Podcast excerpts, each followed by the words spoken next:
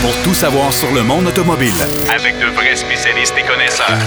Bienvenue à Derrière le volant.net Avec Jacques DM. C'est votre émission Derrière le volant, votre émission préférée sur l'automobile. J'espère que vous avez passé une belle semaine. On a, euh, on a un été qui a mal commencé, mais qui va bien. Qui va bien. Maintenant, je pense qu'on a un peu plus de chaleur. Il commence à faire beau. Ça va faire du bien pour le moral, bien sûr. Surtout que on en a bien besoin. Euh, Il n'y a pas toujours des bonnes nouvelles. Mais aujourd'hui, on va tenter de vous divertir encore une fois. On va parler d'automobile. Marc Bouchard, bien sûr, sera avec nous en fin d'émission pour parler de la Toyota GR86 euh, qui a été euh, légèrement retravaillée, renouvelée cette année. Et il va nous parler également des abonnements. Ça, ça va devenir de plus en plus, populaire plutôt chez les constructeurs automobiles. Et vous allez voir que c'est pas, c'est pas nécessairement Jojo. En tout cas, moi, je commence à avoir un peu de misère avec ça.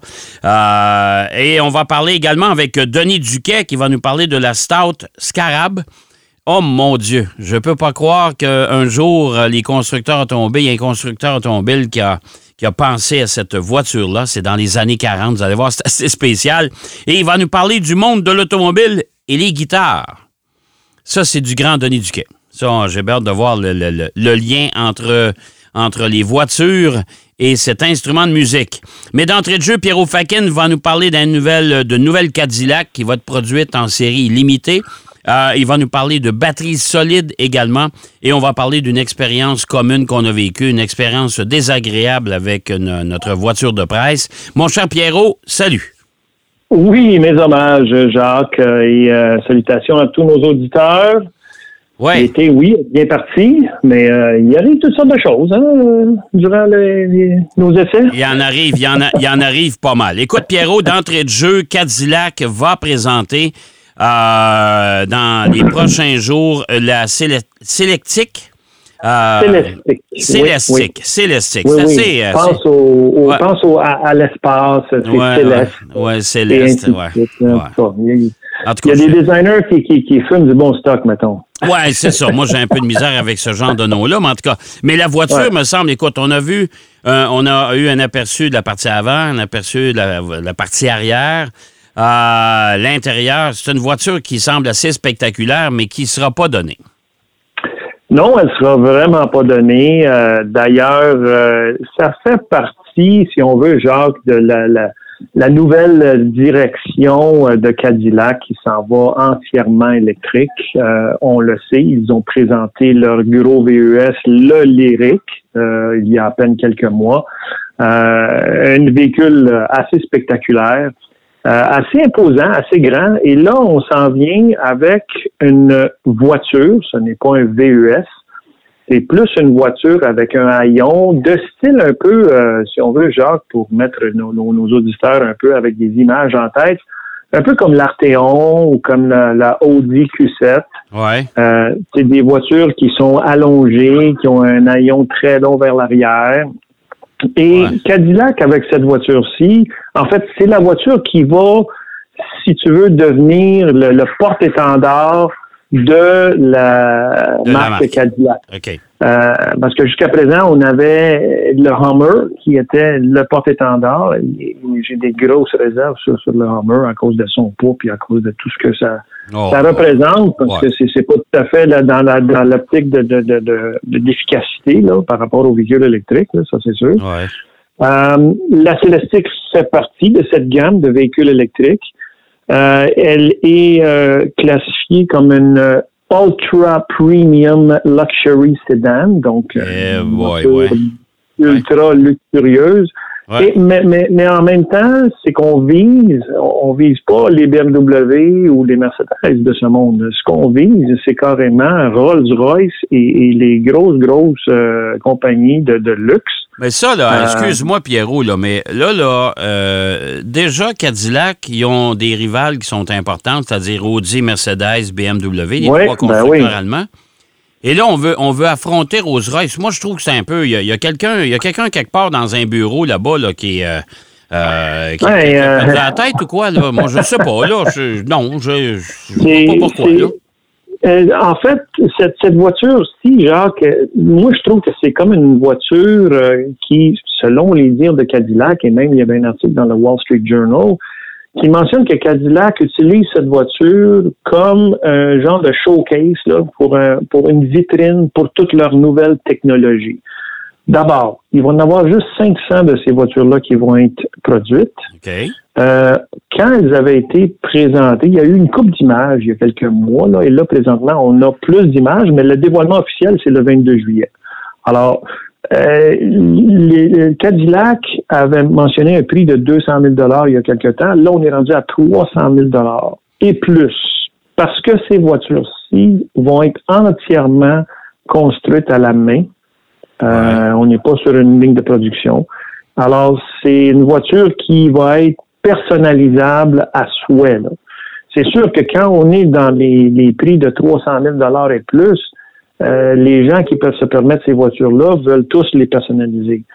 Euh, on parle d'une voiture qui va avoir les dernières technologies dans le monde électrique de, de- de- des batteries Ultium de chez GM.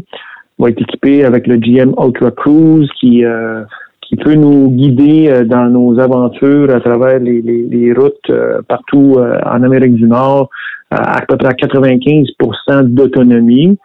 Euh, ça, écoute, reste à voir, surtout nous autres avec notre climat, là, ça c'est une chose.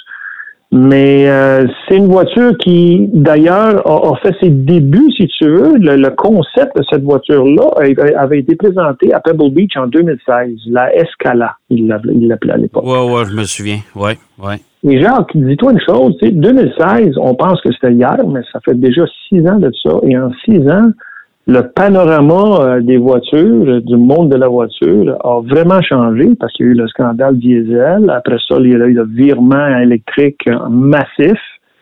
Et euh, ce qui avait été présenté à, à Pebble Beach était une voiture encore à moteur à combustion. Et là, on s'en va carrément dans l'autre sens et tout est électrique. Mais l'intérieur de cette voiture-là est vraiment très, très spécial. Elle est toute euh, en cuir rouge. Euh, il y a des photos vraiment spectaculaires à l'intérieur. La console euh, entre les passagers et le conducteur euh, a des écrans. Il y a des écrans en avant, il y a des écrans entre les passagers arrière. Il y a l'utilisation du bois naturel. On a un écran qui va de pilier A à pilier A, c'est-à-dire d'un d'un bout à l'autre de la voiture.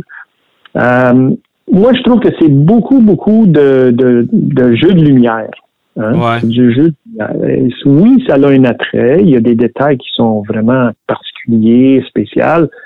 Mais est-ce que c'est trop de, de, de jeux de lumière pour attirer le monde? Tu sais, dans le fond, là, les voitures, Jacques, oui, c'est plus que c'est devenu maintenant plus qu'un objet de t'amener au point A, au point B, dans certains cas.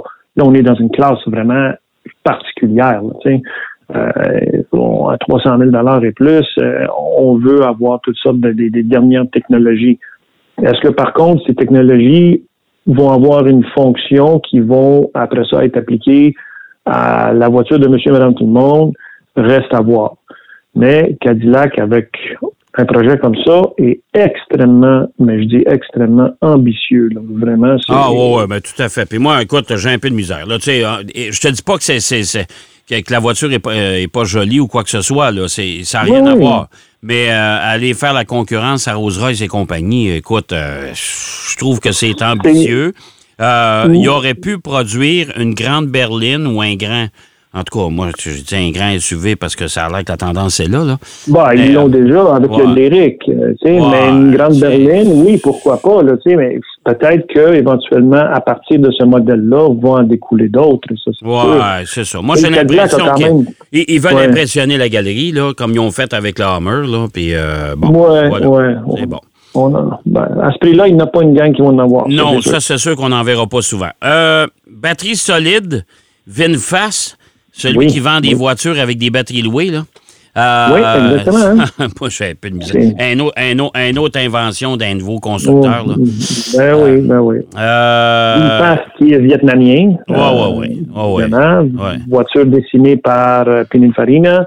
ouais. Mais euh, et, et- et maintenant, on le sait, là, les batteries sont toutes au lithium-ion euh, avec un- un- un- une partie liquide dans les batteries et Ouais. c'est ça qui cause une, une grosse partie du problème dans des conditions hivernales, en tout cas. Là. Ouais, ouais. Euh, et là, VinFast nous parle que d'ici 2024, eux, ils se sont euh, affiliés à une compagnie qui s'appelle Prologium, Prologium, euh, qui développe justement des batteries solides.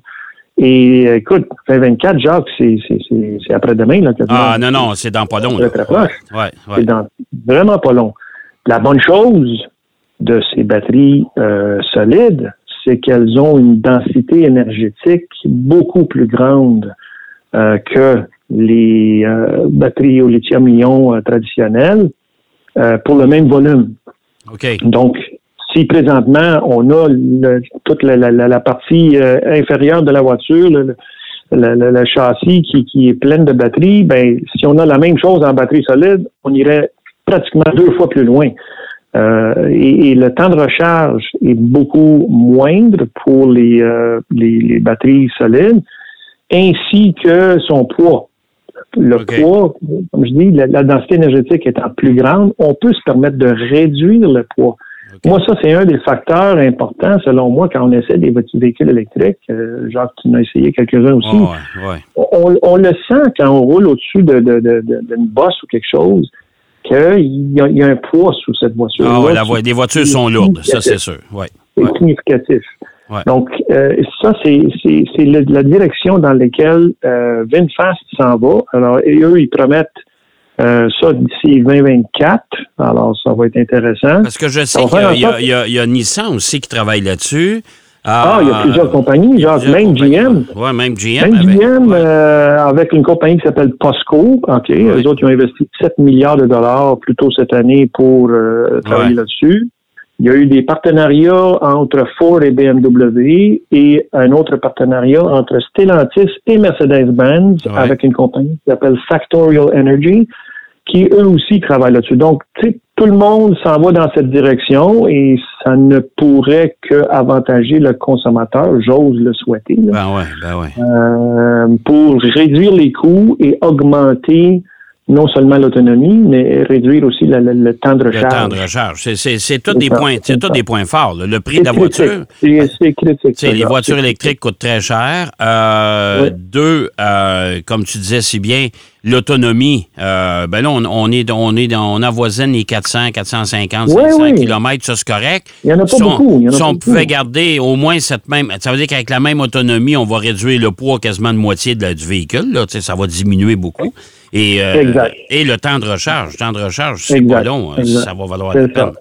Bon, ben écoute, euh, on va surveiller ça de près. On va voir ce que ça va donner. On va, euh, c'est sûr que dans les prochains mois, prochaines années, il va y avoir euh, beaucoup de, de- de modifications, de vite. changements et d'améliorations. Très, très vite. Oui. Bon, le troisième sujet, il nous reste à peu près trois minutes, mon cher. On a Ouais, vécu euh, ouais, chacun une ouais. mauvaise expérience. La semaine dernière, toi, tu t'es fait voler ton véhicule de presse, euh, un Honda. Passport Sport. Effectivement, oui, oui. Et, euh, moi, j'avais un, et j'avais Toyota Highlander euh, hybride cette semaine et on est venu le voler dans le cours chez nous. Imagine, imagine, Ouais. Jacques. On, on parle, on parle, tu sais, on parle de voitures intelligentes, là, et, et sauf Ouais. que là, il y, a, il y a des failles, il y a des failles. Il y a vraiment des failles sérieuses. Exactement. Euh, les, les, les voleurs, euh, il y avait, j'ai vu sur un article sur, sur euh, le web, il y, a, il y a un, un journaliste de presse justement avec un scanner de voiture qui avait justement une Honda Accord, euh, pour ne pas la nommer. Là, là, là, et- là, l'autre affaire, avant, avant que tu continues, Oui. en plus de ça, Pierrot, c'est que le scanner, il l'a acheté sur Amazon. Là. Oui, oui, c'est ça, exactement. N'importe qui peut se procurer ça. Là. Ouais, ouais. Et Donc, il y a une façon de, de, de trouver le code, mais Ouais. écoute, il a réussi, il a réussi à, à débarrer la voiture et à la partir. Donc, euh, c'est vraiment problématique, c'est inquiétant. Là. Moi, moi, écoute, j'ai- été vraiment choqué, là, comme toi d'ailleurs. Euh, Ils viennent chez vous voler la voiture, c'est ça. c'est, euh, Moi, la voiture était verrouillée. Euh, la clé était dans Oui. mon sous-sol, dans mon bureau, euh, Oui. dans des poches de pantalon. Euh, Ouais, euh, ouais. Alors, imagine-toi, les, les- ces scanners-là, on parle de, de près de 75 pieds de portée. Euh, ouais, même 100 pieds. Même 100 100 pieds, pieds. 100 Donc, pieds si la portée. clé est dans un rayon de 100, de 100 pieds de la voiture, Ouais. ils peuvent détecter le, le code de la clé qui va euh, définitivement ouvrir la voiture. Mais il y a un réseau, genre, qui écoute, il y a une pénurie de voitures. Euh, les, ces voitures-là, je ne sais pas où est-ce qu'elles finissent par aller, là, finalement, mais. mais euh, Ben, moi, ce qu'on me dit, c'est que les voitures, bon, il y a, y a plusieurs, y a plusieurs facteurs, c'est-à-dire que, bon, euh, il y a des réseaux, ce qu'ils vont faire, les voleurs, ils vont partir avec l'auto. Euh, Mhm. S'ils soupçonnent que la voiture, il y a un GPS dedans ou il y a, y a- une possibilité de la détecter à distance, Ouais, ils vont aller la stationner quelque part, Hmm. dans une cour de, de, de- de magasin, quelque chose comme ça. Ils vont aller la stationner Ouais. puis ils vont la laisser là pendant quelques jours.